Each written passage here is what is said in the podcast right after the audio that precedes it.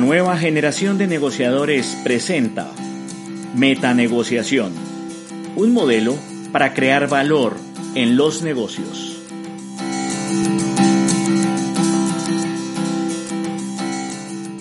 No hay nada más poderoso que una idea a la que le ha llegado su tiempo. Víctor Hugo.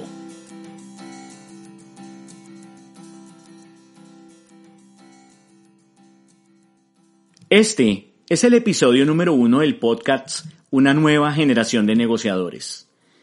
Son todos bienvenidos a un programa de formación que pondrá a tu alcance el modelo de negociación que cambiará tus resultados y te permitirá descubrir el poder para crear negocios rentables y sostenibles en todas las dimensiones de tu vida. Este programa surge como respuesta a los tradicionales modelos de negociación que desde la academia se han enseñado que fueron creados hace más de 40 años y que no responden a una realidad en la que encontramos un mundo globalizado y con todas las oportunidades para crear valor en los negocios. Pero una de las razones clave para desarrollar este programa fue la oportunidad para aprender a hacer las cosas de una manera diferente. Desde hace mucho tiempo hemos venido confundiendo el regateo con negociación, cuando resulta que el primero el regateo, es una expresión cultural ampliamente difundida en todo el mundo. No se necesita ir a la universidad para aprender a regatear. Desde nuestra crianza nos implantan en el software cultural la idea de pedir siempre de más, de pedir el descuento, la rebaja o una gratificación adicional que sea satisfactoria para las partes, pero hasta ahí. Se trata simplemente de una costumbre, un comportamiento cotidiano para el cual nadie tiene que estudiar. Pero negociar, bueno, eso ya es otra cosa. Se necesita estudiar, y no me refiero necesariamente a estudiar académicamente. Se necesita estudiar, analizar y comprender a tu contraparte. Digo contraparte porque si bien en este programa nos vamos a enfocar en la negociación comercial, este modelo tiene aplicación en cualquier dimensión de tu vida, es decir, cuando tienes que negociar con tus empleados, compañeros de trabajo, tu equipo, tu familia o incluso contigo mismo. Adicionalmente, la negociación es un proceso que involucra tres sistemas. Un sistema racional, un sistema emocional y un sistema relacional, que deben funcionar justamente como eso, como un sistema, sincrónicamente. Y esta complejidad implica claramente la necesidad de prepararse, entrenarse y comprenderse, es decir, identificar los alcances y limitaciones que como individuos tenemos en cada una de estas dimensiones. Sin embargo, curiosamente, seguimos haciendo las cosas de la misma manera. Seguimos creyendo que regatear es negociar, que inflar precios es la mejor manera de hacerle creer al otro que estamos siendo generosos al darle descuentos, que el precio es lo más importante, que el mejor negociador es el que más ventaja lleve y le quite al otro, en fin. Todas aquellas creencias son muy distantes de lo que realmente es negociar. Por eso, el propósito de este programa consiste en aprender, en primer lugar, qué es realmente negociar. Y en segundo lugar, cómo aplicar un modelo que contribuye a formalizar el proceso, a darle estructura y, como lo he dicho en varias oportunidades, generar valor. Mi nombre es Rafa Ortiz y soy el autor del programa Una nueva generación de negociadores. Psicólogo, conferencista, consultor y entrenador de negociadores durante un poco más de 24 años. Mi propósito consiste en extender a la mayor cantidad de personas posibles una nueva forma de hacer negocios, independientemente del escenario en el que estén, y en los que la capacidad de conectarse con otros, la construcción de confianza y la reciprocidad son los pilares de una forma limpia y transparente de generar acuerdos que construyan relaciones y negocios de largo plazo. Antes de continuar, les quiero presentar a una empresa de consultoría que admiro profundamente y que ha decidido apoyar este podcast Una nueva generación de negociadores. Esta organización se llama Genética Organizacional y tiene un eslogan que me encanta, porque se refiere directamente al ADN único e irrepetible de cualquier empresa. Estrategia, estructura y cultura. Genética Organizacional o GO, como la llaman muchos de sus clientes por sus iniciales, es una organización que hace consultoría en la estrategia del negocio, su estructura y seguramente en una de las dimensiones más importantes, la cultura. Adicional a estos servicios de consultoría, Genética Organizacional tiene una unidad de negocios que hace headhunting, es decir, es un casa ejecutivos que identifica a los mejores candidatos del mercado y los ubica en diferentes vacantes de la industria. Si desean más información sobre lo que hace genética organizacional, pueden ir a su página web www.go.com.co o llamar directamente al 315-2400-241.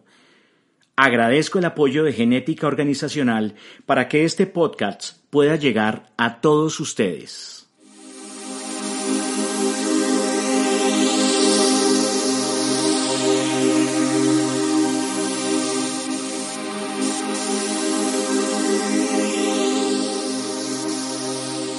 El problema de un nuevo modelo de negociación realmente no es el modelo en sí. Es la voluntad que tengas de querer aceptar que hay una forma diferente o complementaria de hacer las cosas. Pero esto solamente depende de ti. El otro problema es que negociar es un acto que inevitablemente está asociado a nuestro ego. Así es. Paradójicamente, una característica necesaria en el perfil del negociador consiste en tener un ego relativamente elevado. Me voy a explicar. En este contexto, el ego es esa parte de nuestra personalidad que nos facilita el relacionamiento con otros y nos hace optimistas, nos alienta, nos da valor y le gusta vernos bien. Le gusta vernos saludables, bien vestidos, oliendo a un buen perfume o luciendo una buena prenda de vestir o una joya.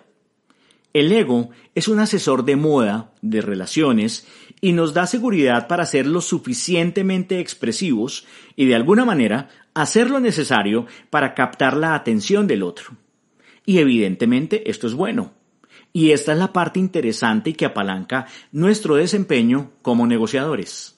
Pero la otra cara de la moneda es la que tenemos que aprender a administrar. Nuestro ego es bastante terco y llevado de su parecer. Una vez que algo nos da resultado, el ego se ufana de su éxito y se aferra a esa idea como una fórmula que siempre funciona. Y ciertamente tener la autoestima alta es muy importante, pero una cosa muy distinta es que el ego nos hace creer que somos infalibles, que cuando las cosas no funcionan es porque el mercado está muy difícil, porque la competencia está muy agresiva o porque el producto que tienes es demasiado costoso. Y puede que sea cierto, pero el problema del ego es que la razón por la cual las cosas no salen bien siempre es ajena a nosotros. El ego nos convence de que hemos dado todo lo posible y hasta lo imposible, que hemos hecho lo correcto y no nos equivocamos.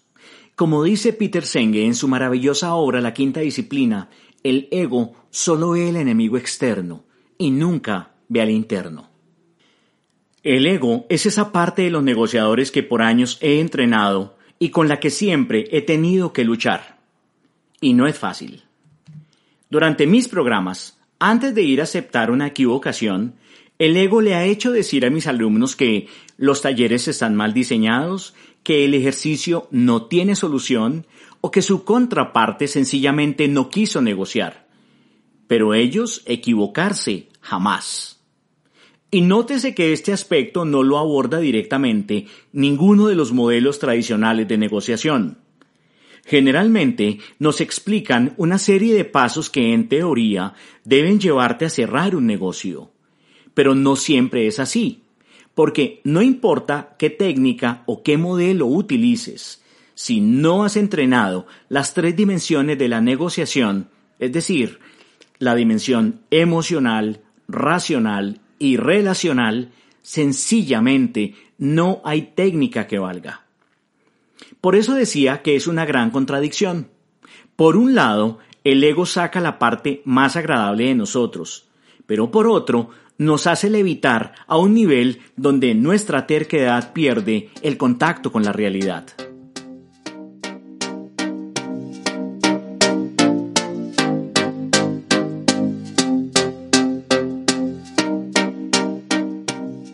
Con todo esto posiblemente te estarás preguntando, ¿cómo voy a reconocer que el ego me está jugando una mala pasada?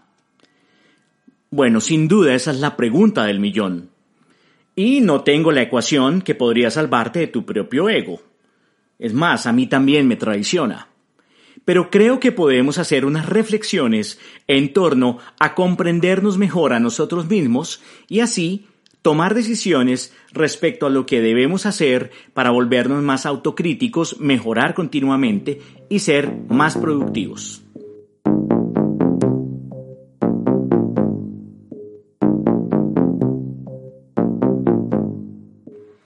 Te invito a que hagamos un ejercicio. Voy a hacerte ocho preguntas. Algunas son generales y en otras voy a especificar si la pregunta tiene una orientación hacia un negociador comprador o un negociador vendedor. Cada pregunta la voy a repetir dos veces por si llegas a tener alguna duda. Y te voy a dar un espacio de 10 segundos para que lo pienses. Solo tienes que contestar sí o no. Memoriza tus respuestas o escríbelas en un papel. Yo sé que es muy poco tiempo, pero puedes continuar con el ejercicio al terminar este podcast.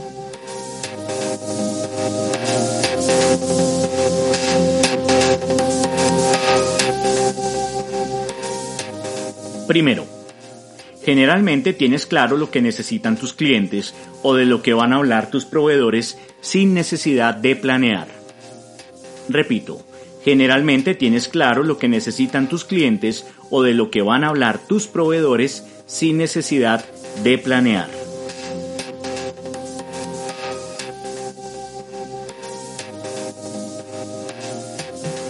Segundo, a tu juicio, por lo general, tus clientes o tus proveedores son bastante desorganizados, lo cual dificulta hacer negocios con ellos. Repito, a tu juicio, por lo general, tus clientes o tus proveedores son bastante desorganizados, lo cual dificulta hacer negocios con ellos.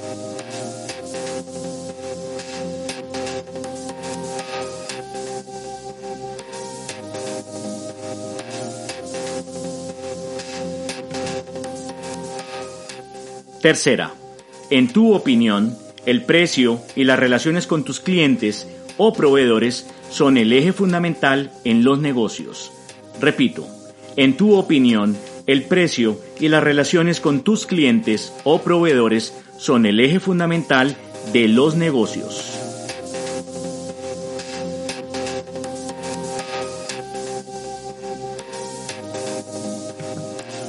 Cuarto, generalmente inicias tus negociaciones pidiendo de más, de suerte que, mientras se regatea, se logra pactar el mejor acuerdo. Repito, generalmente inicias tus negociaciones pidiendo de más, de suerte que, mientras se regatea, se logra pactar el mejor acuerdo.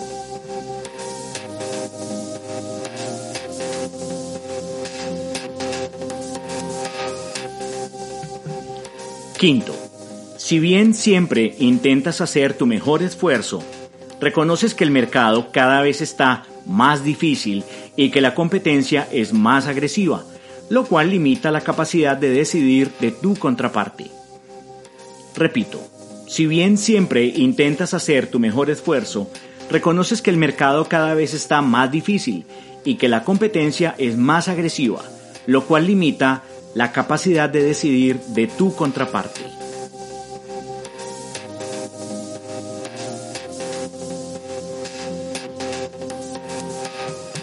Sexta. Cada vez que recibes un programa de formación o de entrenamiento en negociación, la conclusión suele ser, en la teoría eso suena muy bien, pero la realidad es muy diferente. Repito, cada vez que recibes un programa de formación o entrenamiento en negociación, La conclusión suele ser, en la teoría eso suena bien, pero la realidad es muy diferente.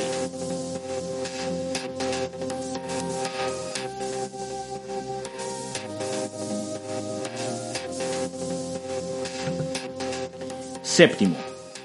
Suele pasarte que cuando pierdes un negocio te molestas bastante y al pasar las horas repetidamente se te vienen ideas sobre los argumentos desobligantes que utilizaron y la forma agresiva como te trataron durante la negociación. Repito, Suele pasarte que cuando pierdes un negocio te molestas bastante y al pasar las horas repetidamente se te vienen ideas sobre los argumentos desobligantes que utilizaron y la forma agresiva como te trataron durante la negociación.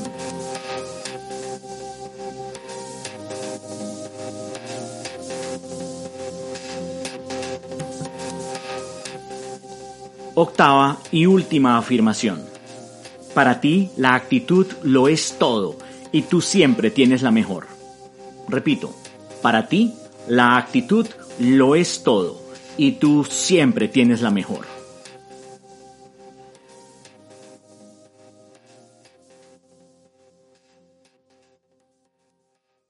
Si contestaste sí a la mayoría de preguntas, entonces permíteme saludar a tu ego. Y tengo algo que decirte. Yo sé que hay una excusa para justificar tus respuestas, pero tengo que explicarles algo. Algunos de ustedes podrían estar pensando, no es mi ego, Rafa, es que es la verdad. Y posiblemente sea así. Pero realmente estas preguntas dejan ver nuestra capacidad o incapacidad para dar el primer paso hacia este modelo de negociación. Me refiero a la conectividad. Entendemos por conectividad la capacidad de hablar en la misma frecuencia que el otro. Vamos a suponer que tienes a la mano un radio de esos de antaño, en los que se buscaba la frecuencia de una emisora con un dial. Conforme ibas moviendo la ruedita, ibas pasando por diferentes estaciones de radio y por unos vacíos de solo ruido.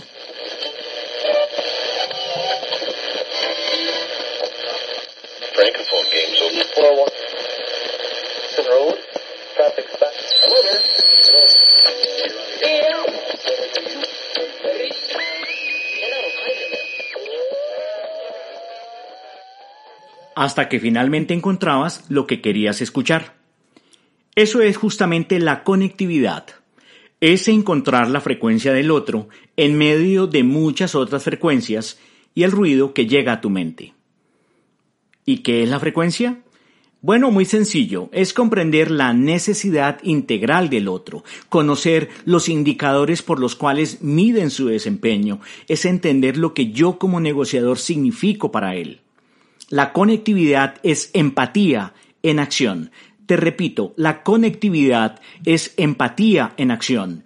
Es ponerse en los zapatos del otro, entender su contexto, comprender por qué piensa como piensa y volverse a salir sin necesariamente estar de acuerdo con él. Y este punto es muy importante. Comprender no significa estar de acuerdo con. Yo puedo entender por qué piensas como piensas sin tener que estar necesariamente de acuerdo contigo, porque además creo que es la forma más sensata de entender la realidad del otro. Sin embargo, estábamos hablando del ego. ¿Y esto qué tiene que ver con la conectividad? Bien, pues resulta que el ego anula nuestras habilidades para conectarnos con otros, así como lo escuchas es un proceso que sucede inconscientemente y en el que prevalecen nuestras propias creencias y realidades. Dicho de otra forma, es algo así como si tú dijeras, yo tengo claro lo que vamos a hablar, lo que usted puede dar y lo que usted necesita. Y mientras sucede este diálogo interno, tu contraparte, es decir, el otro negociador, está hablando y tal vez, cuando sea tu turno para hablar, el otro está pensando igual que tú. Esta situación es común todos los días. Cientos de negociadores en un punto muerto en el que no pasa nada. Son dos sujetos cada uno hablando por su propia cuenta sobre lo que es más importante para él y bajo los supuestos de que ya lo sabe todo. Así es, cada uno en lo suyo, haciendo que negocia, simulando una reunión en la que al final no va a pasar nada, o se reducen a echarle mano al comodín de siempre, el precio. Bueno, ¿y por qué se presenta esta situación? ¿Por qué sucede esto? Bien, seguramente hay más de una explicación, pero yo te voy a hablar de dos. Una es fisiológica y la otra es psicológica.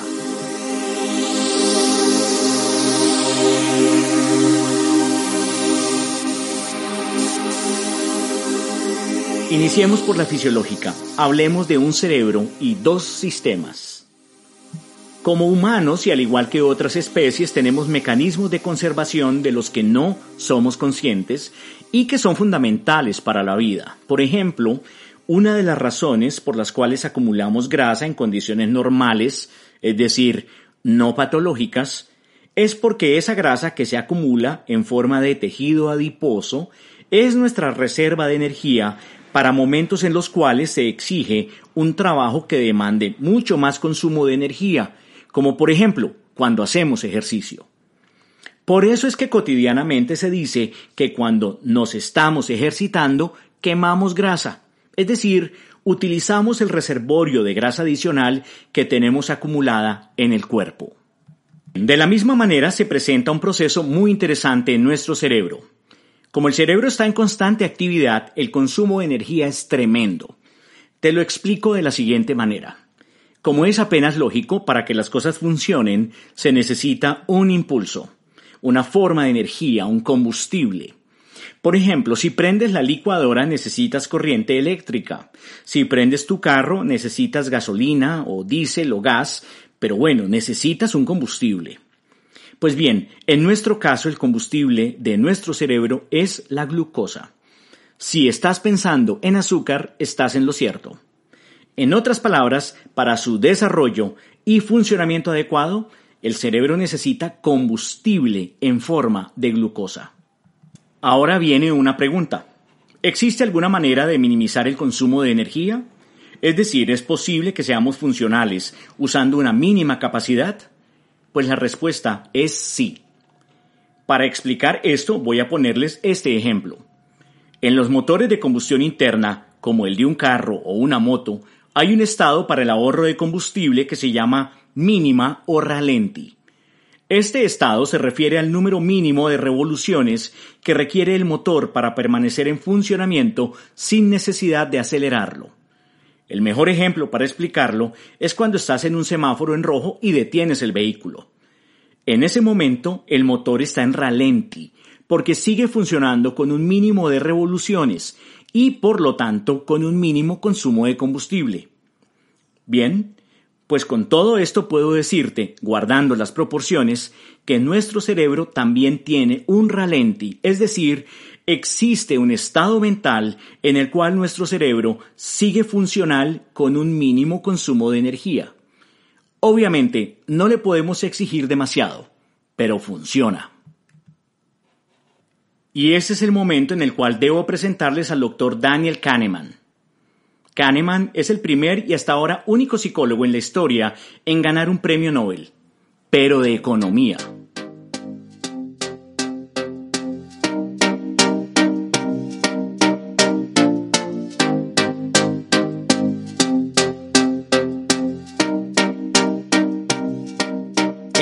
Magistral que recomiendo a todas las personas que están escuchando este podcast llamado, abro comillas, pensar rápido, pensar despacio, cierro comillas, y a la luz de múltiples estudios e investigaciones, Kahneman establece que nuestro cerebro funciona mediante la articulación de dos sistemas. Un sistema 1 y un sistema 2. El sistema 1 básicamente se caracteriza porque es muy rápido, intuitivo y gasta muy poca energía.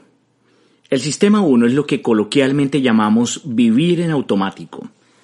Se refiere a ese conjunto de tareas que estamos acostumbrados a hacer por rutina y que no requieren ningún análisis. Bajarse del carro y activar la alarma, cerrar la puerta de la casa al salir, saludar desprevenidamente a alguien en la calle y decirle Hola, luego hablamos, son solo unos pocos ejemplos que representan la actividad del sistema 1. Para usar el ejemplo del motor es como vivir en ralenti, es decir, con un cerebro funcional pero operando con mínimos recursos energéticos.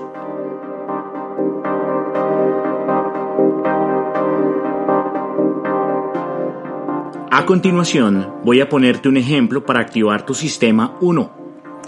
Voy a decir una frase y tú vas a completar la última palabra. Recuerda, la última palabra. ¿Listo? Bien, la pregunta es la siguiente. El nombre y apellido del actual presidente de los Estados Unidos es Donald Notaste lo rápido que te diste cuenta de la respuesta. De hecho, es posible que yo no hubiese terminado de hacer la pregunta y ya supieras qué contestar. Pero el sistema 2 es todo lo contrario. El sistema 2 se caracteriza porque es lento, analítico y consume mucha energía. Cada vez que analizas cifras, números, cuadros o tablas de Excel o estás preparando una presentación, estás haciendo uso de este modelo de pensamiento. Yo recuerdo años atrás, cuando tenía que estar horas y horas frente a la pantalla de un computador haciendo el presupuesto de mi área en una compañía en la que trabajaba. Eran cientos de números, fórmulas y proyecciones. Tenía el sistema 2 a toda potencia, pero recuerdo también cómo llegaba a casa después de trabajar, completamente sin batería, exhausto, sin ganas de hacer nada distinto a dormir. Ahora voy a poner un ejemplo de la manera como empieza a trabajar tu sistema 2. Voy a hacerte una pregunta y tú dices en voz alta el resultado. No puedes utilizar ninguna ayuda, ni herramienta, ni preguntarle a nadie. Al final, lo que quiero es que reflexiones sobre la respuesta que diste y la velocidad con la que lo hiciste. La pregunta es la siguiente. ¿Cuál es el resultado de multiplicar 34 por 73? ¿Ya tienes el resultado? ¿Por qué crees que no contestaste tan rápido como en la pregunta anterior? Bien, efectivamente, el sistema 1 no puede resolver esta pregunta. Entonces pasa a sistema 2, el cual te permite hacer las operaciones mentalmente, pero con una demora y aumento del consumo de energía. Así es el sistema 2. Cuando hacemos uso del sistema 2 en una parte importante del día, tenemos un cerebro pensante consumiendo gran cantidad de energía. Imagina el pedal del acelerador del carro pisado a fondo y el motor rugiendo, dando su máximo desempeño y obviamente consumiendo muchísimo combustible. En esta constante, el motor se puede recalentar y entonces hay que dejarlo descansar. Exactamente de la misma manera como operaría nuestro cerebro. Ahora te voy a hacer otra pregunta y te voy a dar 10 segundos para que lo pienses. Escucha con atención. En un día laboral normal, ¿qué porcentaje del día crees que mantienes en sistema 1?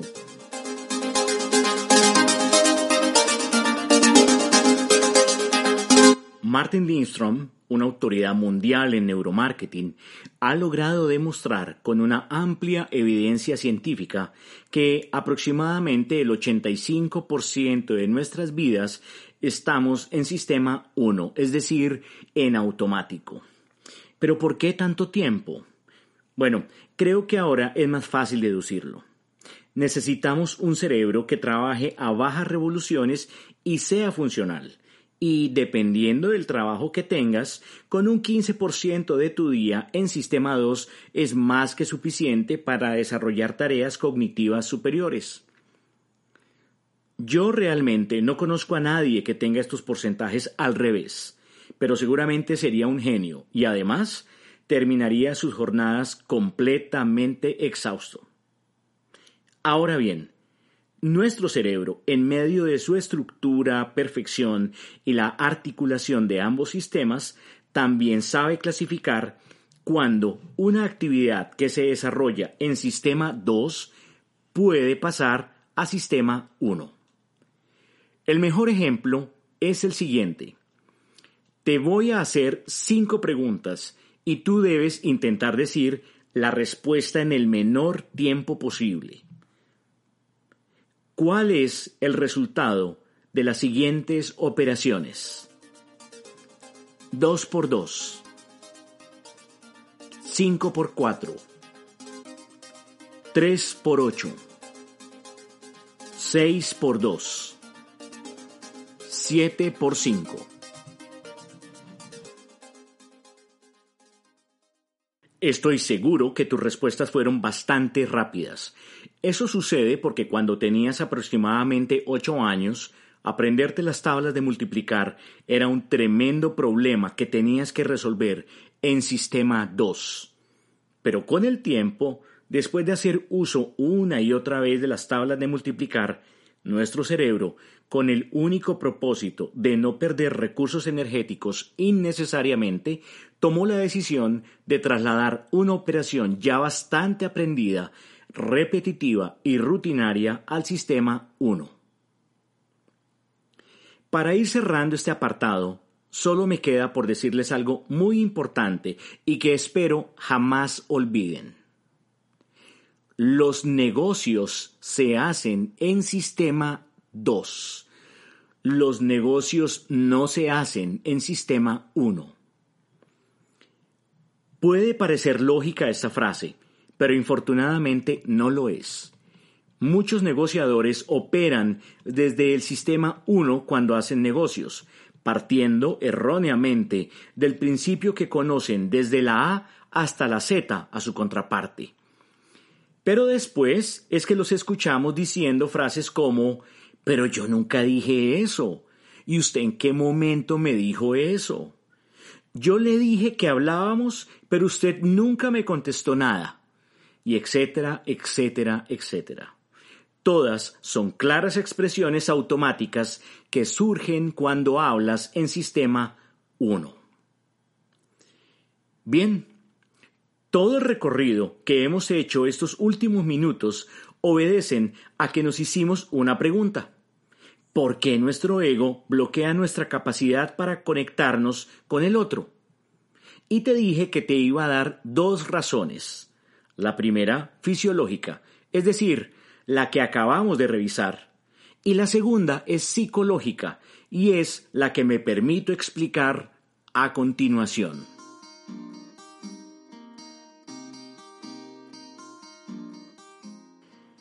Desde siempre he escuchado una vieja creencia según la cual la clave del éxito es la actitud.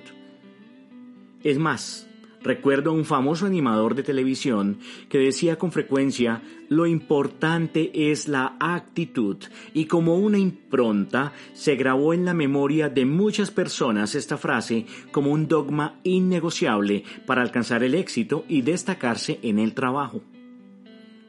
Bueno, pues yo lamento decirles que eso no es del todo una verdad.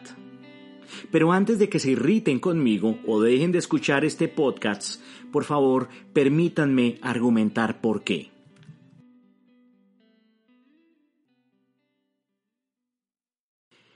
En primer lugar, la actitud es un componente esencial en todo lo que hacemos en la vida. Es la puerta de entrada para el conocimiento y la fuerza que se necesita para hacer las cosas. A mi juicio, yo creo que la actitud es el combustible de la motivación.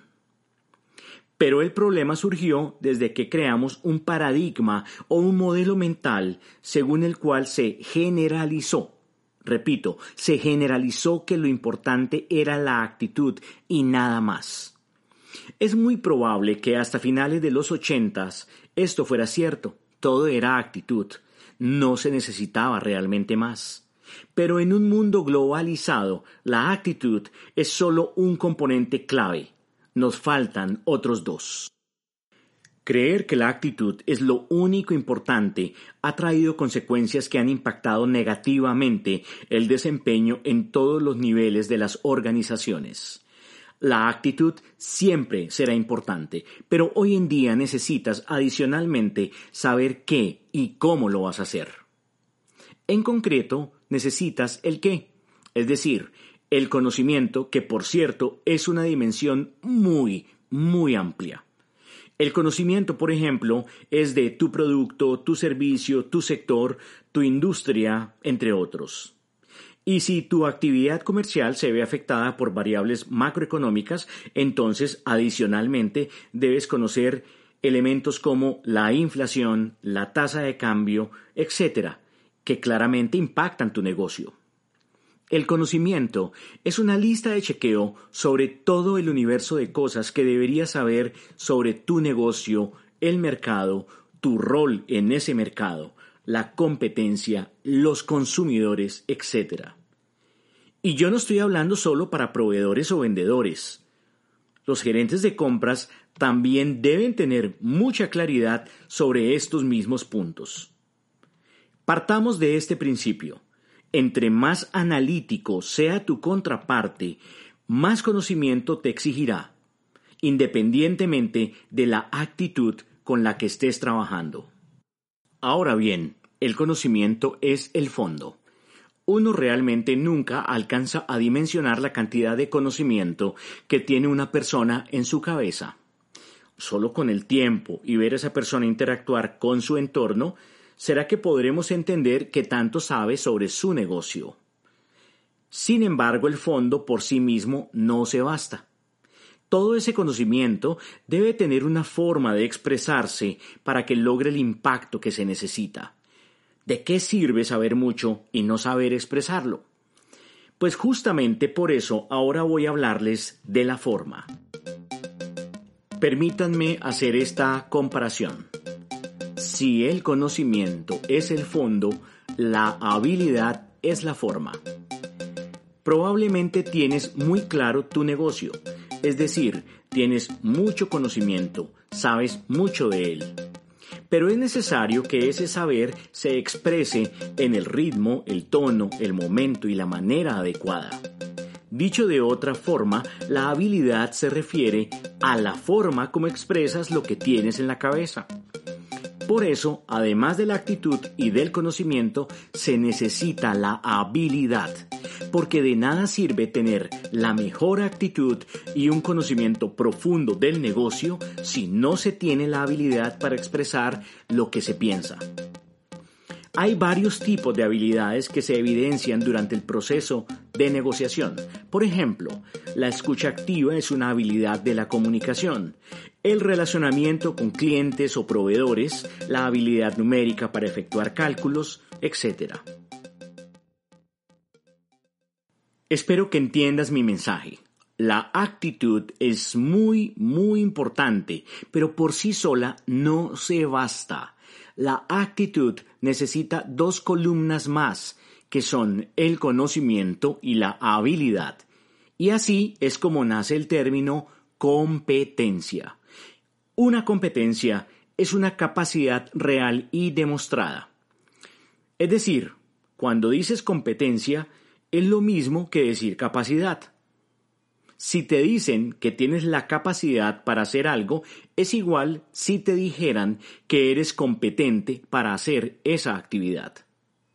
En ese orden de ideas, una competencia es una capacidad real y demostrada, y está compuesta por tres dimensiones interdependientes, el conocimiento, la habilidad y la actitud. Por eso, cuando hablamos de negociadores competentes, nos referimos a negociadores que no solamente tienen la actitud, también disponen de un amplio nivel de conocimientos y habilidades para hacer negociaciones que generan valor. Ahora espero que a esta altura comprendas por qué creo que si bien la actitud es clave, es mucho más importante que hablemos en términos de competencia que es un concepto mucho más amplio, integral y profesional. Con esto he terminado la segunda razón por la cual creo que el ego limita nuestra capacidad para conectarnos con otros. Seguramente muchos de ustedes, y espero que la mayoría, han tenido la cortesía y la paciencia de escuchar todo lo que he hablado hasta el momento. Pero durante mi exposición existe una muy alta probabilidad que se hayan preguntado ¿y esto qué tiene que ver con negociación? Yo esperaba un programa de técnicas de negociación. ¿Para qué me sirve todo esto? Bien, permítanme unir todas las piezas del rompecabezas. Negociar no es cuestión de técnica solamente, ni cuando se está aprendiendo ni cuando se está aplicando.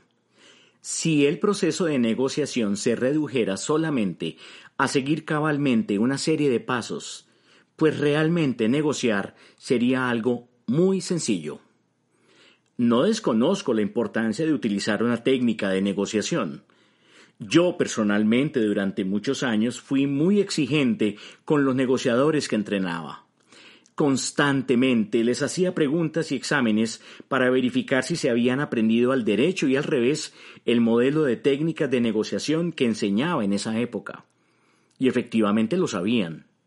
Siempre sacaban buenas notas, pero ¿qué ocurría en el negocio, en el resultado final, en el ejercicio de negociación de cara a su contraparte? Bueno, no puedo negar que habían personas con muy buenos resultados, pero sinceramente no podría atribuir directamente esos resultados a haber memorizado las técnicas de negociación. ¿Y qué decir de los que no les iba bien? Realmente quedaban desconcertados al saber que si bien tenían claro cómo recitar las técnicas, sus indicadores no los acompañaban. Entonces me di cuenta que faltaban otros elementos. Y como dice el poema de Shakespeare, y que adaptó al español Jorge Luis Borges, uno aprende.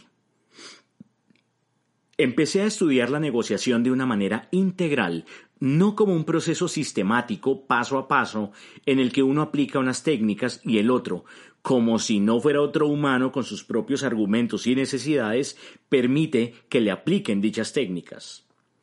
Estudié la negociación desde varias ópticas y entendí, por ejemplo, que no es posible hablar de negociación sin entender la cultura en la cual estás inmerso negociando. Entendí que me había convertido en un apóstol de las técnicas de negociación, es decir, de la forma, del método, pero ignoraba otros elementos clave que si bien no definían totalmente el éxito, me llevarían a precisar mejor mis objetivos. Y finalmente pude comprender que yo no era el único que estaba viendo una verdad a medias. La realidad era que muchos entrenadores, mejores y peores que yo, nos enfocábamos en lo mismo, mientras que se volvía un común denominador escuchar frases como Rafa, yo no necesito planear. Yo conozco este negocio hace mucho tiempo y por lo general yo tengo claro lo que necesita el mercado. Rafa, yo tengo la mejor actitud para hacer negocios, pero es que a uno le toca lidiar con gente muy desorganizada y así es muy difícil. Rafa, yo sé que uno tiene que esforzarse más y yo tengo la mejor actitud, pero francamente este negocio es solamente de relaciones, ah, y de precio no más. Rafa, como todo el mundo hoy en día se fija solamente en el precio, entonces yo siempre tengo un colchón. Es decir, inflo mi cifra y conforme voy hablando con mi contraparte, pues le voy bajando para que crean que estoy cediendo a sus presiones hasta que logremos pactar un acuerdo. Así ellos quedan contentos y yo también.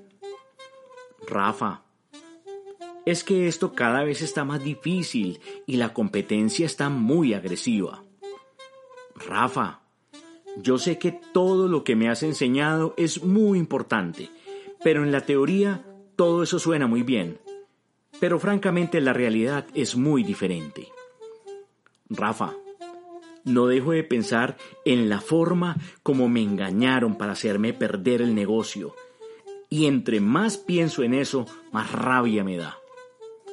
Rafa, puede que yo no sepa mucho de técnicas de negociación y no conozca de la mejor manera mi producto, pero cuente conmigo, porque tengo la mejor actitud para sacar el negocio adelante. ¿Te suenan familiares estos comentarios? Cada una de estas frases fueron formuladas al principio de este podcast, pero en forma de pregunta, ¿lo recuerdas? Si contestaste sí a la mayoría de preguntas, es porque tu ego tiene mucha fuerza, le has dejado coger ventaja y prefieres seguir utilizando los mismos argumentos para justificar el éxito o el fracaso. Teniendo claridad de todo este contexto, es que puedo justificar la manera como nace una nueva generación de negociadores. Me refiero a un modelo integral para hacer negocios que permita fusionar cada una de las variables que componen el proceso de negociación. En este punto quiero ser claro en que los modelos más difundidos hasta el momento, además de tener un poco más de 40 años de haber sido creados, también se han definido por el resultado final. Por ejemplo, ganar-ganar, que es el propósito del modelo de negociación integrativa creado en la Universidad de Harvard, y que técnicamente está bastante alejado de la realidad, cosa que explicaré en un podcast diferente a este, y el modelo de negociación distributiva cuyo desenlace solo contempla una dualidad ganar-perder. Por eso repito, estos modelos se definieron por el desenlace final y no por el proceso. Sin embargo, yo creo que debemos ser defensores a ultranza del proceso, sobre todo cuando negociar es cuestión de humanos, no de máquinas o sistemas sin emociones. Pues bien, este proceso lo llamo metanegociación. El prefijo meta significa ir más allá, es decir, metanegociación es un modelo de negociación que va más allá de un resultado para entender más bien cuáles son las variables que definen un proceso maduro, robusto, serio y coherente para hacer negocios cuyos beneficios se puedan leer en términos de generación de valor y que subyace a un resultado cuantitativo en términos monetarios, por ejemplo, o ambivalente, gané, perdí. Armando todas las piezas encontramos que si bien es cierto, el ego es un componente de mucha importancia en nuestra personalidad como negociadores, ciertamente también nos trae problemas cuando exageramos lo que sabemos. Después de todo este recorrido a través de la forma como nuestro ego impacta nuestra vida y nuestra capacidad para hacer negocios, entonces podemos concluir y resumir que, primero, hay dos formas de entender por qué el ego limita nuestra capacidad para conectarnos y para ser negociadores más productivos. Una causa es fisiológica y se explica desde la articulación de dos sistemas de pensamiento que entran en acción dependiendo de la complejidad para resolver un problema. Si se trata de una situación cotidiana, de rutina y sencilla, usamos el sistema 1. Pero si se trata de una situación que demanda un análisis riguroso del problema, usamos el sistema 2. Por cuestiones de adaptación y economía de energía, nuestra especie humana por lo general permanece un 85% de su tiempo en sistema 1, es decir, en automático. De otro lado, la causa actitudinal está asociada a la incapacidad que surge al creer que tenemos la mejor actitud frente a la vida, a los problemas y los negocios, y por tal razón el mundo nos favorece. Este sesgo cognitivo en la práctica y contrario a lo que se pueda pensar nos puede convertir en negociadores mediocres, de esos que se consideran que son sabelotodos, y llevarnos a descuidar la mejora del conocimiento sobre el negocio, limitando una vez más nuestra capacidad para desarrollar las habilidades para transmitir lo que sabemos. En otras palabras, limitando la forma. Segundo, los negocios solamente se deben hacer en sistema 2, es decir, cuando nuestra capacidad de análisis, observación y argumentación están en su máximo poder. Permitir que nuestro cerebro entre en sistema 1, es decir, en automático, cuando estamos haciendo negocios, es algo así como ir al cine, quedarse dormido y después decir que la película estuvo malísima. Los negocios, insisto, solo deben hacerse en sistema 2 Dependiendo de qué tan compleja sea la negociación, es posible que al final quedes un poco agotado, porque utilizaste mucho combustible para analizar cada detalle del negocio. Pero la ventaja será evidente en la madurez del proceso de negociación y que lograste construir con tu contraparte.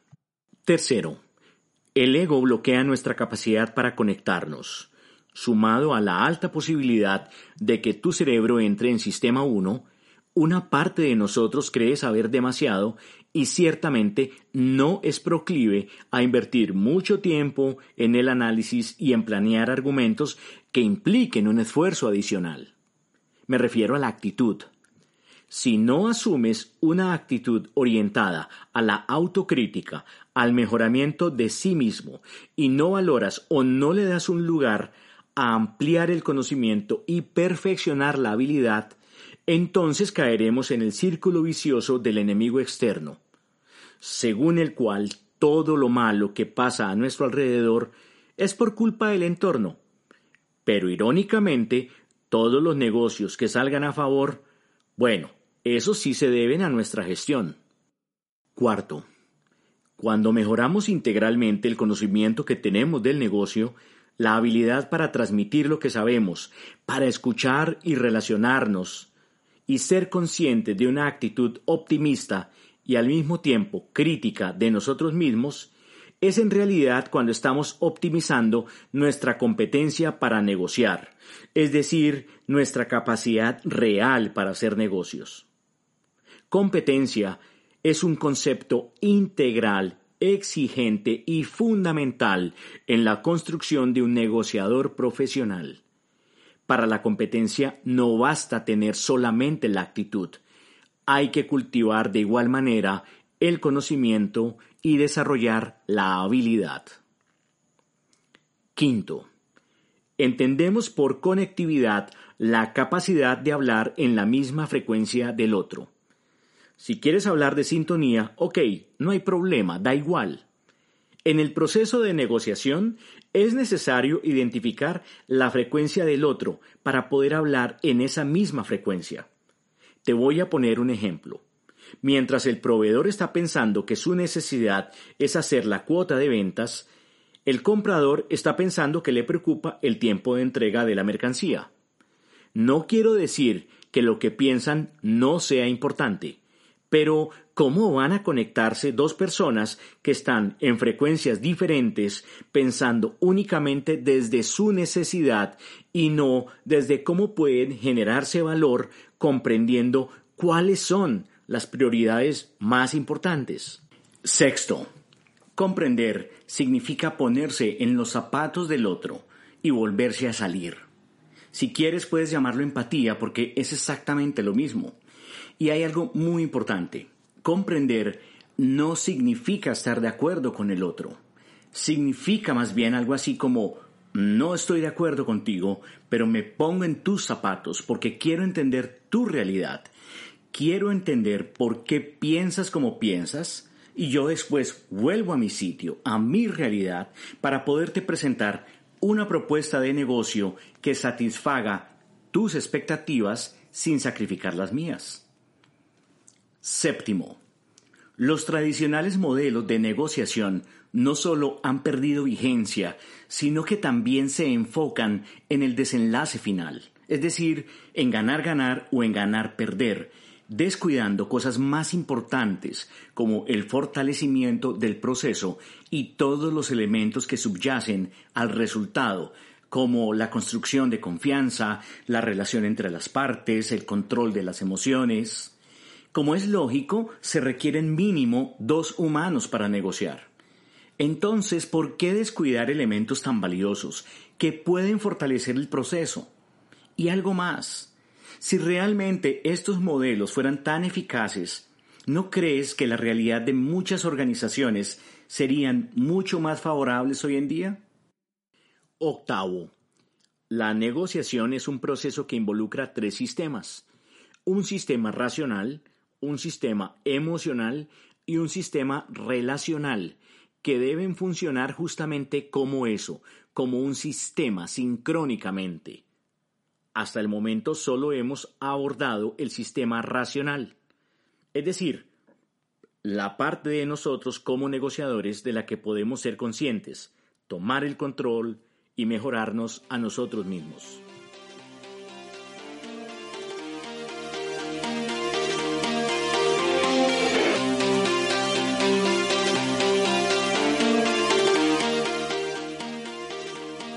Creo que no vamos a poder pasar a un siguiente nivel en los negocios si seguimos haciendo las cosas de la misma manera.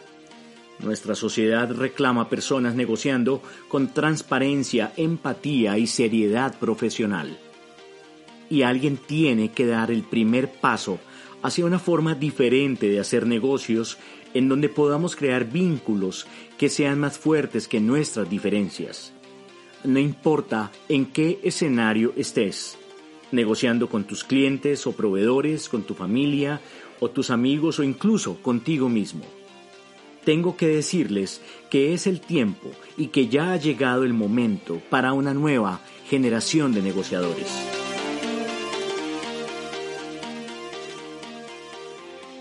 Ahora es posible que te estés haciendo algunas de estas preguntas y teniendo claridad del componente racional que hemos explicado hoy, ¿En qué consisten los otros dos sistemas? El componente emocional y el relacional. Puntualmente, ¿qué significa crear valor en los negocios? ¿Cómo puedo aprender a crear propuestas de negocio que realmente sean generadoras de valor para mi contraparte? ¿Cómo puedo construir confianza para hacer negocios rentables y sostenibles para mi organización? ¿Qué indicadores son clave para medir mi productividad y mi capacidad de negociación?